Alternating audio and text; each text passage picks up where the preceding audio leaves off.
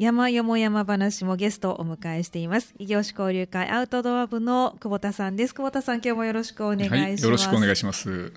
さあ久保田さん、今年の冬はあんまり寒くないので、そうですね。割と山登り、ハイキング行きやすいですよね。まあ毎年ね、ゆはい冬はあの低い山に行ってるんですけどね。ええええ今日ご紹介する山も低低いい山。山ということで、まあ、あの雪の心配がないので、ね、歩きやすいですけど、はい今日ご紹介いただくのが辰野市にある的場山と敬老山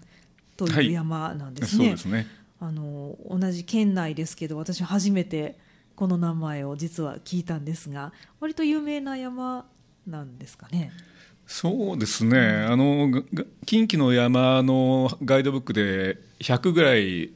あの入ってるガイドブックがあるんですけどね。はいその中の一つには選ばれてましたんで、そうなんですねで特に地元では非常に親しまれてる山みたいです。ですから地元の山ということでではちょっとまずは今日2つねお山の名前がありますけど的場山についてご紹介いただきたいんですがこれははいどんな山なんでしょうか、えーまず標高があの394メートルはい、もうといすうごことでく。手軽に歩けるええ、はあのい、低い山なんですけどえね、あの新領アルプスっていう新流かな、はいあの辰野の辰と、はいそれからあの新宮町っていうあの町があるんですけども、はいその新と取ってですねあなるほど新流アルプスという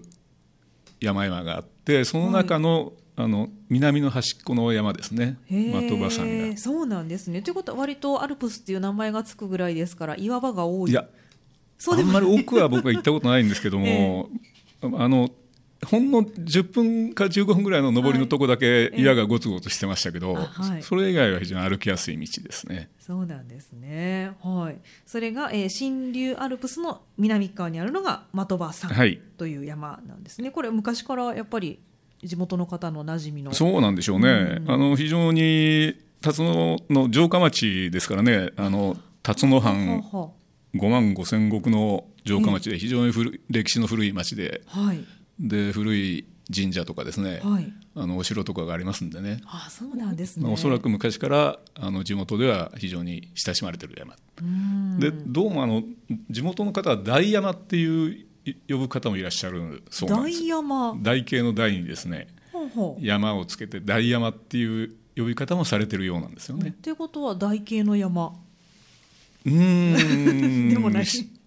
しそうですね、はいあのでまあでも曲線だからちょっと無理があるかな大系ではないか なそうなんですね。でも大山というふうに言われているでも正式名称は、はいあの的場山的場さとん。いううことです。ん。そうなんですね。結構なんか的場という名前の山はあちこちありそうな気もしなくもないですが。そうですね、うんこの語源ちょっと調べてみたんだけど結は局いわからずじまいですね、あそうなんですね、なんかこう的を射る場所なのかなと、うんかもしれないいう気はしたんですけれどもね。はい、お城も近かったしねねそうですよね。はい。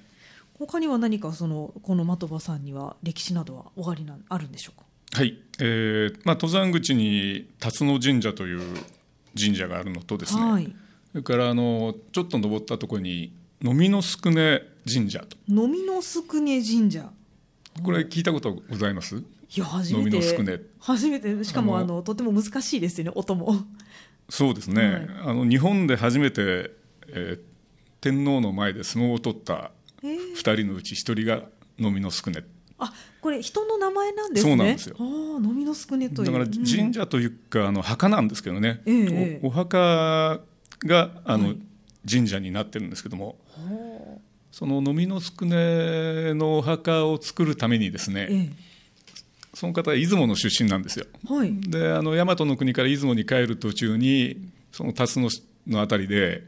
病気になって亡くなったんですけどあもら。そこでお墓があるんですけどねはい。出雲からたくさんの人が来て、うんで近くに流れて揖保川からですね、はい。あのリリレー方式で石を運んだっていうんですね。お墓を作るために。はい、はでその野にその石を運ぶ立つあの人が立ち並んだとあはい。それで立つのという地名がついたらしいんです人が立って野原に人が立っているから立つの。。そうなんですよですかららその辰野市のええ。あの町の名前の語源になってるぐらいですからはい。非常にあの歴史的なあのひ有名な一部には有名なう方ん。はそうなんですね。辰野というと、あの今はひらがなで辰野。そうですね。2005年からひらがなになりましたね。はい。それまではえっ、と龍のそうですね。野龍原の野原の野うんでその語源が本当はあの立つですね。はいあのスタンドのススタンドの立つ。立つに野原の野だだったんですね。へえ面白いですね。あそうですか。まさか相撲の 方がこんなところにお墓が祀られているとはっていう感じがしましたけれども、ごそ存うなんです知だったんですか。いえあのね、はい。ガイドブックにまあ載ってますんでね、ええそそれで知ったんですけど、はい行ってみると非常に立派なお墓でしてねそうなんであすね。の石の扉がしっかりあってだから中には入れないんですけどねそうなんですね。へえわかりました。これがじゃあまあ山の中にあると。えあの途中ですね途中にありました、あわかりました。それがまあ的場山はいという山の特徴ですね。そしてもう一つ登られたのが敬老山。はい、はい経路山がですね、うんさらに標高が低くて、ええー218メートル、うん、本当に低い。はい。でここはあのもともとあの山城がありましてね、はいお城があったとこなんですよ、ああ、そうなんですね。山城の後。えー今の辰野城っていうのはあの山麓にある平城なんですけどねはい。その前にあったお城がその山に天守閣があったんですね。うーん。ということは戦国時代ぐそうですね。らあいのですかね。 1497年に、はいその赤松一族によって築造されたというおう。そのお城ですね。赤松というと、あの丹波も。そうですね。ね結構ひ幅広く、んあの治めてたんですよね。で秀吉の時代になっても滅ぼされて、ええ。あの秀吉のあの家来だった、あの人がですねその辰野城に入ったんですね。うんうんうん、なるほど。で、それで平城の方にそうですそうですなったという、はいまあ、一回じゃ入ってしまうと取り壊されて必ず城を建て替えるというようなそうですね流れがありますけれどもそのようになっていたということなんですね。ということはじゃあこの敬老山という山はもうお城のこうなんていうんですかね雰囲気みたもいうな。真裏にありますすね今の辰野城の真裏にあって、はいで敬老山の名前の由来はあの鶏の籠をねはい伏せたような形とうんいうことで、あの鶏の籠って書くんですけどねはい、それで敬老山と呼ばれてるんですけど、うんじゃあこちらもなんか台形みたいいやな感こじれはです ねあ違うのんです綺麗にあはいの、ほん本当におあお椀を伏せたようなあ富士のような、はい、いや富士山よりももっと丸い感じね。丸い感じの、ああそうなんですねそれが敬老山ということでこの2つに登られてもう一個おまけがあるねあの ということで聞いてるんですが最後にね、は あの辰野公園の近くに、えー白鷺山という白鷺山一応山の名前がついてますけども、はい実際はあの 標高120メ121メートルのね、はいあの丘のような公園になってるんですけどね。なるほどじゃあ憩いの場のようなはいうんでその公園にあの同様の小道っていうのがありまして、はいあの8種類ぐらいの同様のね、ええあの歌碑歌の碑ですね、はいあの石石板にあのか歌詞が書いてあって、うんでその前に立ったら自動的に曲が流れるという、なんか可愛らしいですね、はいー、その同様の歌碑を巡る同様の小道っていうのがありまして、ええええまあ、あの登山というより公園歩きなんですけども、んそこを最後に登ってきて、このまあ、この低い山も入れたら3つ行ってきたんですけどねう、ーんそうなんですねこの3つはじゃあどれもすごく近い近いですよということあの、結構コンコンパクトに回れましてですね、はいまあ、全部回っても3時間ぐらいですかね。そうなんですね、ええそんなに近くにあるんですね。はい、ということでちょっとあの今回行かれたコースを簡単にご紹介いただきたいと思うんですが、はいはい、で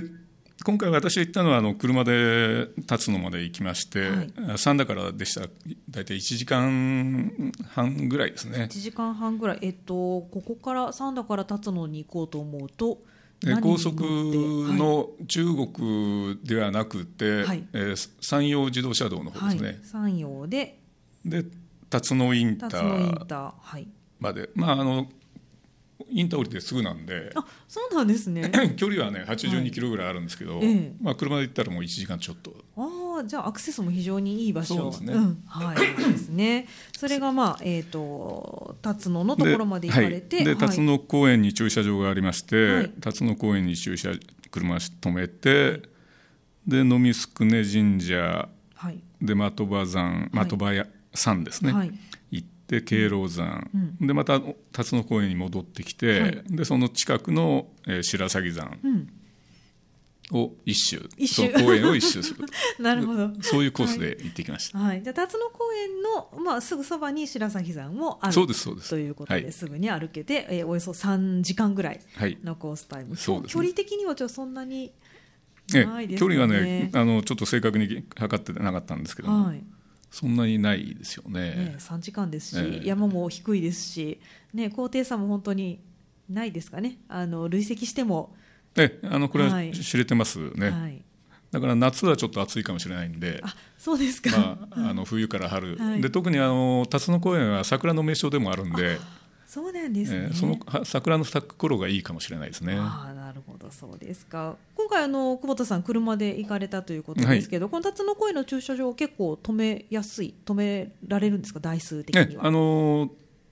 僕が行った時は10もう12月の年末だったんではい23台しか止まってなかったんですけどあ結そう構ですか広い駐車場がありましてええおそらく桜のシーズンは満杯になるんじゃないでしょうかねなるほどそうなんですねここは電車とかでは行けるんでしょうか、電車でも行けるるんですけども、はいままずあの姫路まで行って、はいで姫路からひ姫新線という支線に乗り換えてですね姫新線はい、姫路の姫にでその新しい新宮町の新の新しいっていう字ですね、はいええで姫路新線っていうこれは JR JR です、はいで姫路から20分でですね、あの本辰野という駅がありまして本達の、はいでその本辰野駅から、えー、辰野公園まで歩いて30分ぐらいです、じゃあもう本当にあの電車でも割とね行きやすい、 あの結構姫路まで新快速で行ったら早いんでね、ええあの関西の方が十分日帰りで行けるコースですね、なるほど、わかりました。まあ、先ほどは辰野公園の桜がね、あの有名という国の話もありましたので、ぜひじゃあちょっとこの春をめがけて。そうですねはい、皆さんに行っていただきたいと思いますので、一曲お送りして、あの後半見どころなども合わせてごはい紹介いただわきかりたいましたと思います。よろしくお願いしはお願いします